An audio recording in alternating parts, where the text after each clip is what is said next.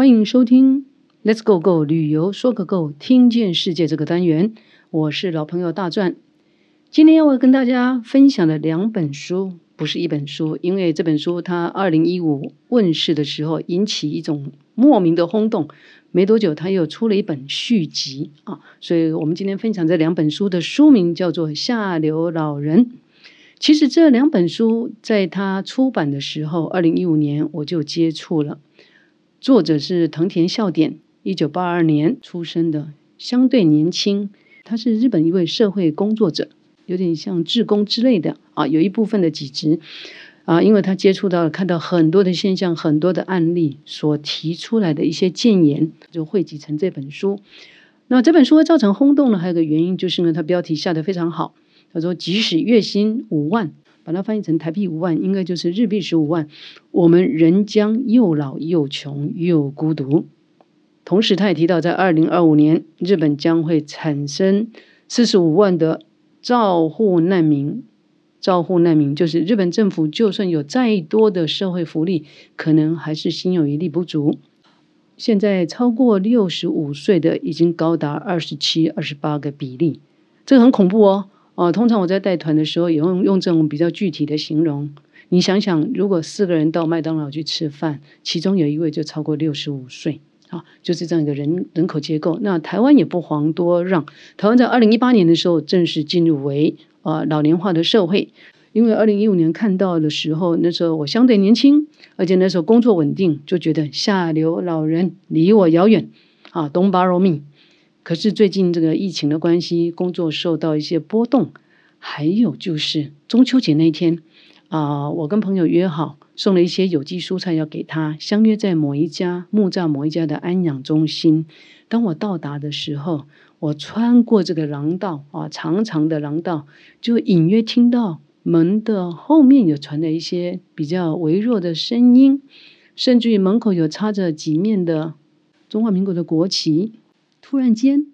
典型的老兵的孤独、病残的身影就浮现在我的脑海。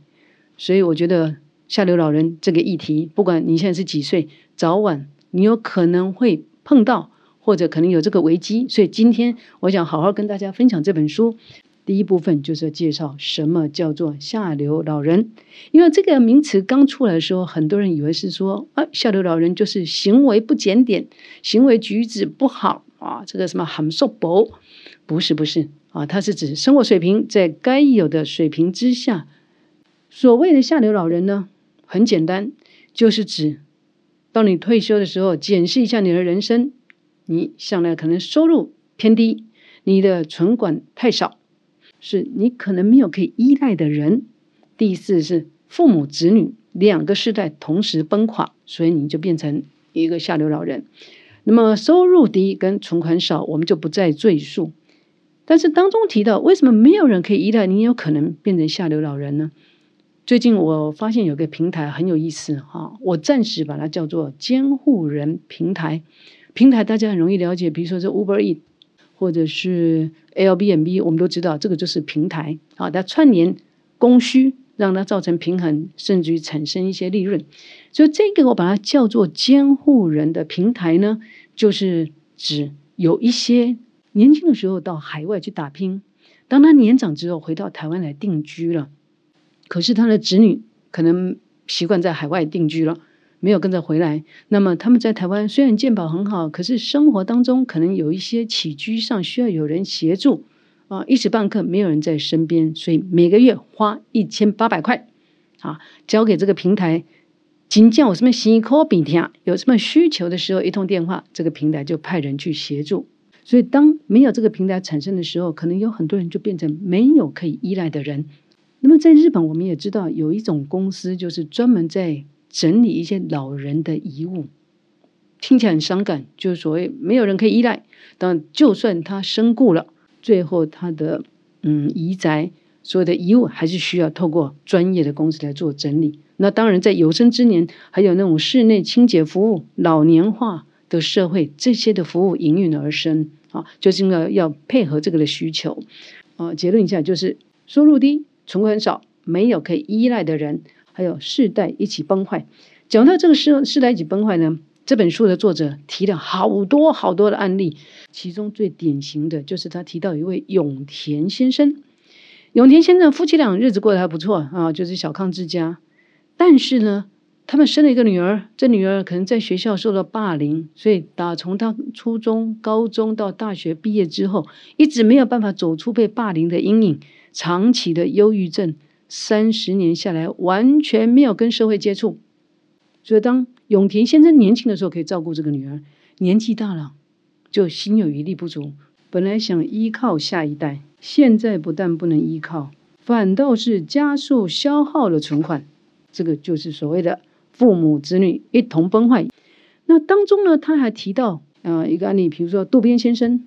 他跟老伴他们就是经营那个豆腐店啊。我们常常看日剧，不是啊，就就是小巴呃送送豆腐、送送花等等，就是嗯这个豆腐店经营的四五十年了。到他们七十岁的时候呢，这渡边先生就说啊，咱来先考一世人啊，不然来退休啦。啊，身边存的钱应该够用，稍微省吃俭用哦，应该还可以。就过了两年的好日子，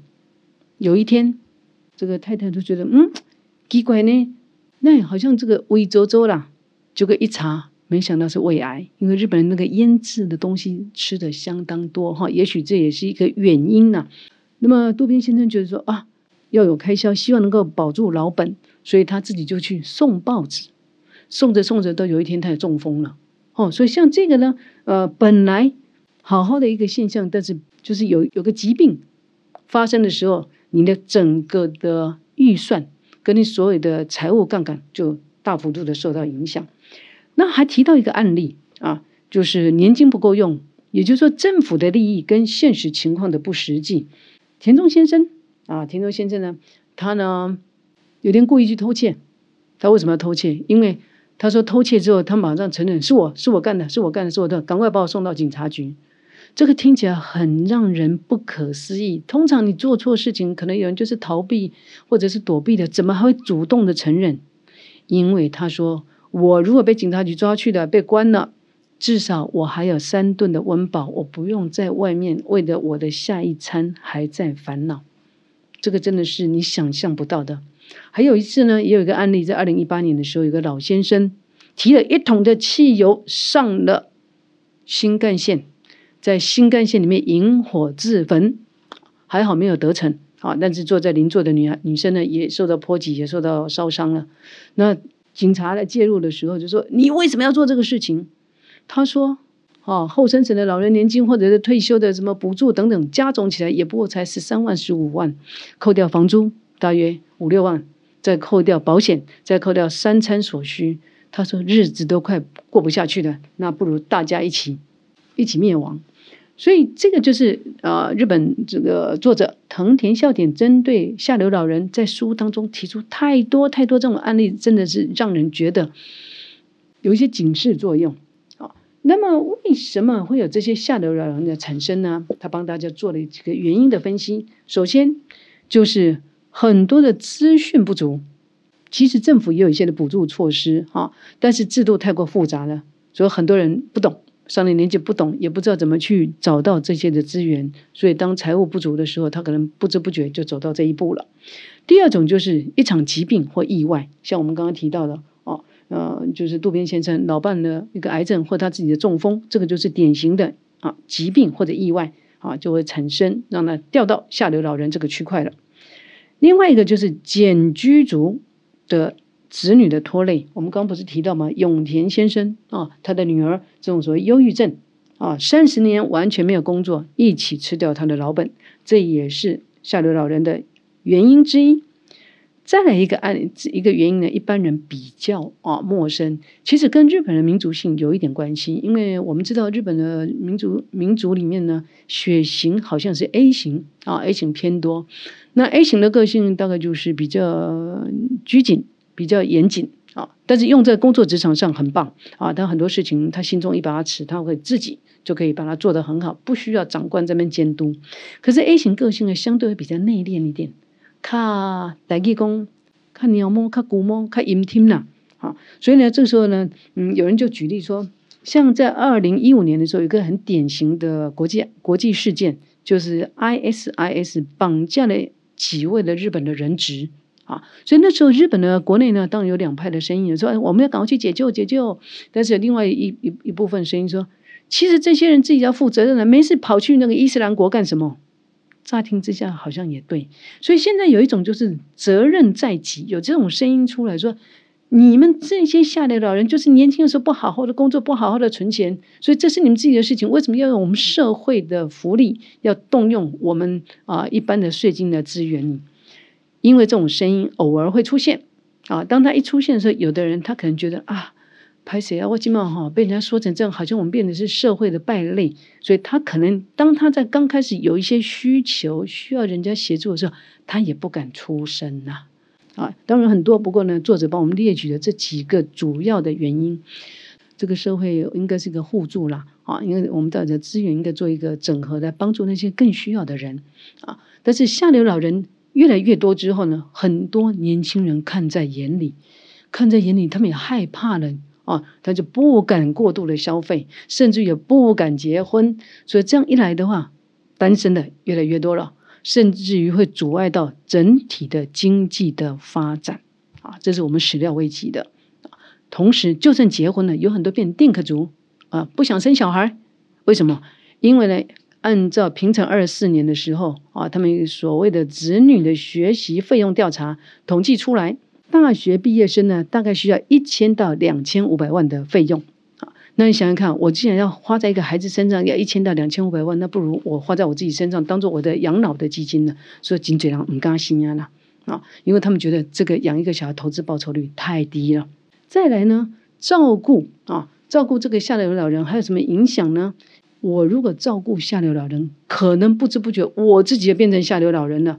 书中又举了一位加藤先生，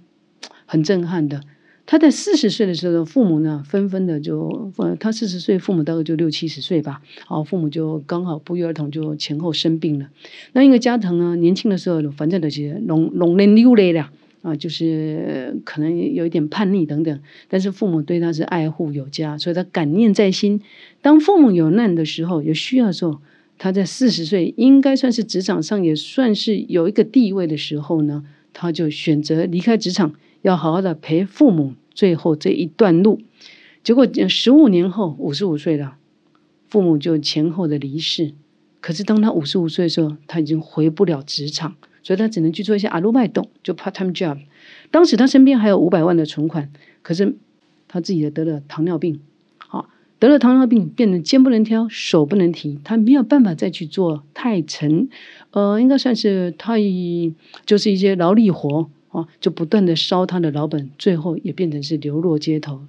所以呢，作者到这里为止就帮我们统计一下，啊，帮我们整理一下。他说有发生的这些问题，那我们怎么来解决问题呢？他当然对政府呼吁：第一，应该打造更多更多非盈利的公益的居住单位；第二，他鼓励志工能够预存一些志工的时数。在台湾现在也有，就说啊，我今晚有时间，为了做志工，可是我没有拿钱，或者我没有拿一些什么配的，可是呢，我可以预存说啊，我现在志工做了十个小时、二十个小时，存在我的志工的存折时数，等到我年纪大的时候，我可能可以从里面提取一些时数，让同样的这样一个概念延续下去，有其他的更年轻的志工来为我服务。第三就是生活补助条例，趁你年轻耳聪目明的时候，要去了解一下社会有哪些的资源，政府有哪些的补助条例，当你需要的时候，才会找对窗口啊，去拿到一些资源。第四，然后我们要趁早的为疾病的照护做准备。说穿了就是爱保健呐，啊，亚健康的时候不要大吃大喝，该运动该怎么去做一些身体的修复。该有一些的营养的补充，这个不要认为哇，今要个笑脸波问题，因为疾病是什么时候来，你唔怎样？好，再来该有的保险，有的是事前嘛，亚健康怎么去让自己要更健康？这是事前的准备，事后的补强就是该买的保险啊，去问一下你的保险经纪人，保险永远买不齐啦。但是针对个人的需要，适度的去做补强。哎，讲到这里哦，绝对没有业配。我觉得慢慢上了年纪，我当先买些起过一半要播下面啊。再来就是要舍弃自尊，这一点讲的很好。什么叫舍弃自尊？就要懂得求助。他用一个比较比较特殊的名词，叫做培养受援力。就是培养接受援助的力量。哎，这说的简单，但是没有那么简单呢。因为哈，笑脸的牺牲，我自己弄，我都自己来，全部都靠自己。等到不小心到那一天需要的时候，就觉得自尊心。我带团时候就碰过一种状况，有些大哥大姐啊，可能真的体能不太好，那我们就会建议说，姐，我来就坐轮椅，坐轮椅好不？哎，一讲到坐轮椅，他就不开心了。你讲我好卡好久，我能来坐轮椅。坐轮椅没有关系啊，节省你一点体力。但是他觉得我坐上轮椅，我并并拍卡拍球，所以这个就是一个自尊心呐。怎么样去适度的做调试？还有一种状况也很可爱。我记得有一次我带团去九寨沟的时候，那么每年九九寨沟海拔大概在三千七、三千八左右。那当中呢，如果你是走那个栈道啊，它旁边都有一些氧吧，就氧气哈，氧气呃，就是随时你觉得不舒服了，所以当地的导游就讲，像我们带团去大陆叫领队嘛，他们有些导游就说，他们看出有一个很特殊的现象，你不能走着走着栈道，海拔越来越高，高山症快要发作了，头壳疼啊，冰冰小小给我，他就开始讲，他是给的，麻烦来救我，帮我，帮我，哎，日本人会讲呢。按了台湾哦，基本走着走着走那个栈道，开始觉得头壳疼疼哦，不对不对劲了。啊，再看看阿豪阿公公，哎，我那干嘛头壳冰冰小小个呢？啊阿豪不是立刻帮他，台湾无拍伊，但是就很搞笑，这个民族性，就讲笑死人咧，破笑脸，行两步你就会头壳疼啊。有些时候反而是这样，自尊心不敢讲啊，不敢一时半刻没有培养这个受原力，所以有的不小心就这样直的上去，横的下来。好，所以我觉得他讲的这舍弃自尊，懂得培养受原力很重要。再来金钱篇啊，到底要存多少钱才够用？每个人的物欲不一样，所以当然是越多越好。但是在年轻的时候，你要适度的懂得理财。再来一个就是参与社区、参与地区性的一些活动，因为你有出现，你有参与，当哪一天你没有出现，人家就觉得哎。奇怪，大哥做今天那无来，奇怪，三秋那无来，是不是大家才会去关心你？如果你向来不出现，那当然不知道，你死在家里都没有人知道。好，所以呢，讲到这里为止呢，我觉得这这两本书呢，它最后的结论我很喜欢，也在此提出来跟大家啊做一个分享。它的结论就是：政府养不起你，家人养不起你，你也养不起自己，除非我们能够转变。啊，所以今天这两本书呢，就是下流老人从他的名词的解释、原因、影响到解决的方法，约略跟大家做一个分享。其实有下流老人，当然也有上流老人呢。所以呢，嗯，如果时间许可，我们下次找个时间再来跟大家分享，怎么样从下流老人翻转变成上流老人。好，以上就是老朋友大传今天跟大家的分享，我们下次空中见，拜拜。